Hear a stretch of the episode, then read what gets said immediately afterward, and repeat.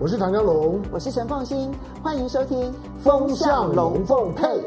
你好，我是陈凤欣，很高兴在周末的时候跟大家聊聊天，谈一谈过去所发生的事情，我的一些想法、看法，来跟大家来分享。今天来跟大家谈一谈黄金、比特币、日元，哎，看起来三个完全不一样的金融资产，那么怎么可以斗在一起来谈呢？其实这都跟央行的货币政策是有关系的，不是。中中央银行啊，而是美国联准会以及日本央行哈。那么这一些他们的货币政策都有可能出现比较戏剧化的变化，而这些戏剧化的变化呢，对于这几种金融资产其实影响。非常非常的大，我们当然已经看到，就是呢，因为联准会的升息循环应该已经结束了。那么到目前为止，大概还不会有人认为说联准会还会再升息。虽然说联准会的官员还没有松口，但是呢，联准会的升息循环应该结束了。但是它的降息循环究竟什么时候展开？目前市场上，然后跟经济学家的预判。还真是有很大的差差距。比如说市场上，如果你去看芝加哥商品期货交易所，他们其实有利率期货的这方面的投资。那你从那个利率期货的定价来看的话呢，市场解读是认为明年三月有百分之五十六以上的几率，其实会开始降息。他说从明年三月就开始降息了，那降息降多少呢？那么明年一整年，如果按照芝加哥利率期货市场的这个定价来看的话呢，哦，市场非常乐观的认为，明年呢联准会应该会降一点二五个百分点，也就是五码。坦白说，我觉得这都是市场太乐观了哈。那因为这种太乐观的这种情绪，要小心注意，它随时有可能会反转。那么经济学家的预判是什么呢？《伦敦金融时报》的这个调查哦，大概超过三分之二的美呃经济学家认为，联准会呢最快最快明年第三季开始降息。一边认为是三月，一边认为是七月之后，其实这个时间差是还蛮大的。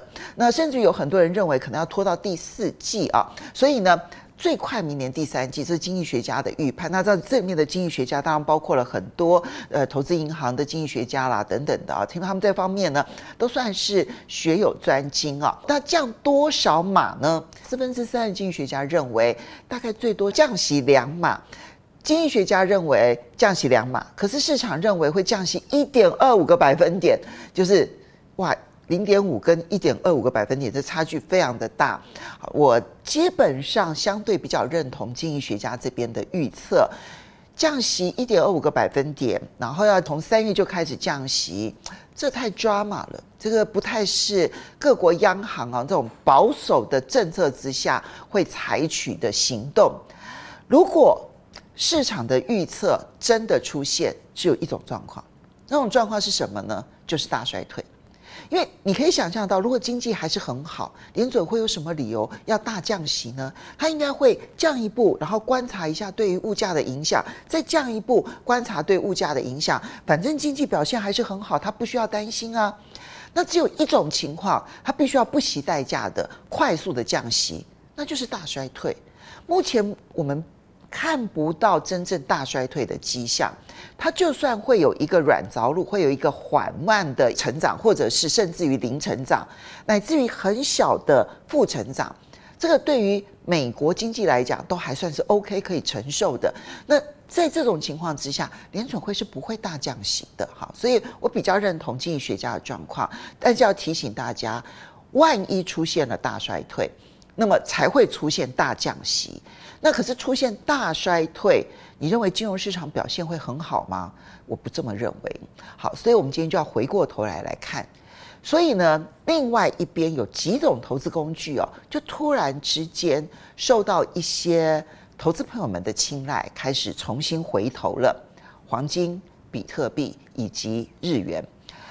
黄金跟比特币，它有很多地方的性质不那么接近了哈，但它有一件事情，它的基本性质是一样的。买黄金也好，或者是买比特币也好，都是基于对于美元的不信任。就是美国政府不断的狂印钞票，或者联准会不断的狂印钞票，那你这个印的那个钞票呢，背后没有那那些等值的资产在这边作为支撑的情况之下，今天不出问题，明天不出问题，长远来看可能会出问题。事实上啊，比特币呢，在二零零九年诞生，它的背后的基本的哲学思维。就是基于对于纸钞的不信任，他们认为各国政府啊都不可能有这么好的一个纪律，然后呢，在狂印钞票的这个诱惑之下呢，然后还可以守得住，然后不会去狂印钞票。他们认为没有任何政府抵挡得住这样子的一些诱惑。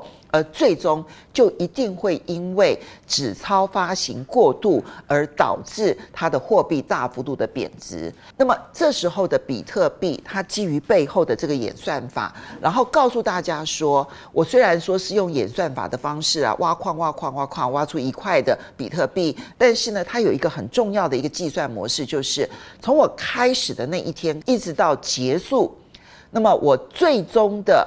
可以生产的比特币的数量是固定的，绝对不会再增加。这是演算法事先就已经确定的一件事情。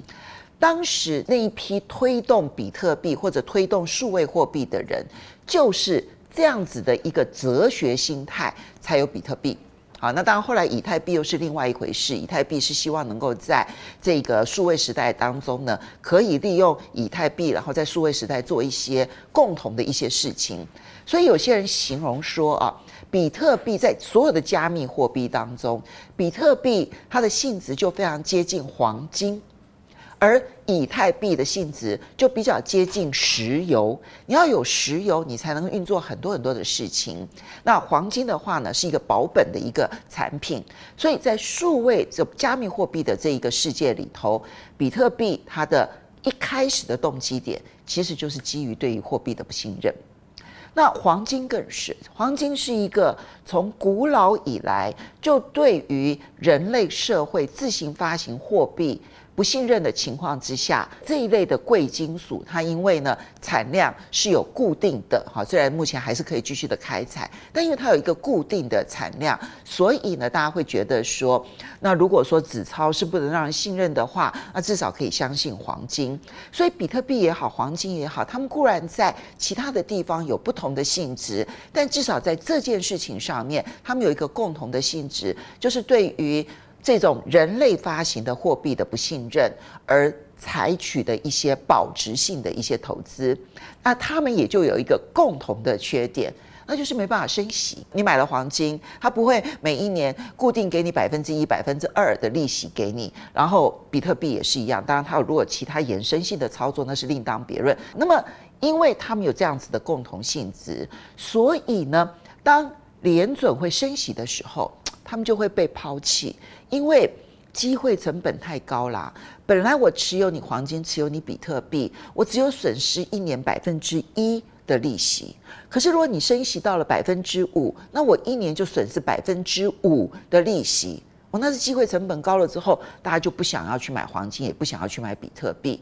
可是眼看着美元就要降息了，那当它降息的时候呢？黄金跟比特币，它的机会成本就往下降了。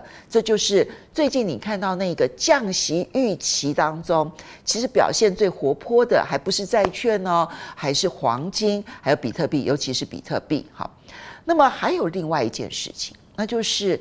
美国的财政赤字的问题还是非常的严重，哈。那我们之前跟大家提过了，在二零二三财政年度当中，他们的财政赤字就高达一点七兆美元。现在估计二零二四财政年度当中，他们的赤字会达到两兆美元。你去算也知道说，这个其实是很难持续下去的，因为它一年的。GDP 国民生产毛额也不过就是二十二兆、二十三兆、二十四兆。如果你要到两兆的赤字，哇，你的赤字在你当年度的 GDP 的比重就高达百分之六到百分之八，这其实是一个非常高的赤字比率。如果今天它不是美国的话，其实它的主权在性平等早就已经降到还能不能保得住 A，其实都要打一个问号。好。那么，现在基于它的国力强，大家相信美国，所以就相信美元。可是，一直累积下去，哪一天大家会觉得说这个美元好像贬值的速度太快，手上不愿意持有美元的时候该怎么办？可是大多数的国家的外汇存底持有的也是美元呐、那我就算拿了其他的国家的货币，好像也只是另一种这个国家所发行的美元而已。那这个时候，黄金跟比特币就被青睐了。所以他们两个产品有一个共同被青睐的点：降息以及贬值预期。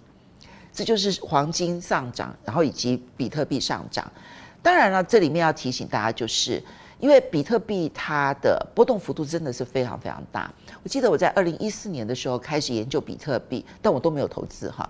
从二零一四年开始研究比特币的时候，那个时候呢，它一块比特币是一千美元，后来到了六万美元，我也没动心。然后，嗯，这个去年呢，跌到了两万多美元，我也没动心。现在又回到了四万多美元，我也没动心。我有一个技术上的难题，那就是我对于电子钱包的安全性始终怀疑。我要告诉各位哦，你知道我太多的账户哦，我只要密码换了之后哦，其实我很少密码能够真正记得住的。所以我对于那些电脑的操作的这个这个细节的部分呢，我真的是白痴等级的哈，我就真的是很糟糕。可是对于很多的年轻朋友来说，如果你对于你自己掌握这个部分的能力是有信赖度，就它的安全性，你是相信的话，那我觉得比特币跟黄金都可以被考量。只不过它考量的时候，你要注意，比特币的波动幅度非常大，而黄金它就相对比较稳健，它比较是属于那一种阶梯式的。上涨，其实你从长远来看，从一九七二年美国呢，尼克森总统宣布跟黄金脱钩、脱离金本位之后，那个时候到现在，哇，从三十五美元到现在已经是两千美元了。长远来看，它在这个部分呢、避免美元过度印钞而导致的通膨问题，其实还是有一定的帮助的。但是你要期待黄金能够让你赚大钱，那几乎不可能的事情。所以呢，我还是认为传统的投资建议是好的，就是十分之一，你也不要太多，然后也不要完全是零，百分之五到百分之十。你要选择黄金也好，选择比特币也好，都可以考量这一部分的投资，不是要让我们赚大钱，这部分的投资是让全世界如果出现了。一些过度的恐慌的过程当中呢，至少这一些资产可以让我们比较安心、有底气。那为什么要提到日元呢？这件事情其实我们还要再观察，因为这是一个未来可能在货币市场当中一个剧烈变化的来源。日本央行可能要放弃它的负利率政策了。我在这之前跟大家提醒过。日本呢，是目前全世界所有的央行当中唯一一个还是负利率政策的国家。很多人都一直在猜测，他应该要放弃了吧？因为他可能会受不了。你要知道，日元呢，不断不断不断的贬值，然后呢，使得它的通膨一直维持在相对高点。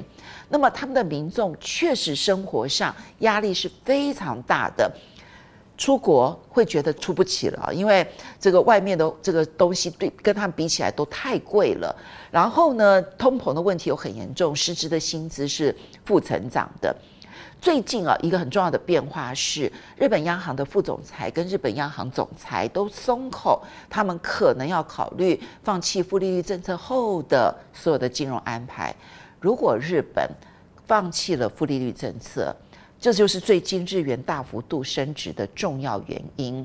那如果他们真的放弃负利率政策的话，那我觉得短期之内啊，这一个至少你可以预见的半年之内，便宜的日元可能就不在了。这是就生活上面，当然还有很多。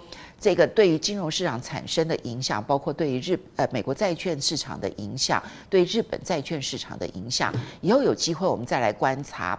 但是它十二月十九号就下下个礼拜二就要举行利率决策会议，它这一次到底会不会放弃负利率政策，就会决定日元在可预见的未来它的走势到底是如何。好好注意吧。我是陈凤欣，很高兴在周末的时候跟大家聊一聊天，然后谈一谈这一些基本面当中发生的一些事情，我们要去观察跟重视的一些观察点。不要忘了，下个礼拜再见，拜拜。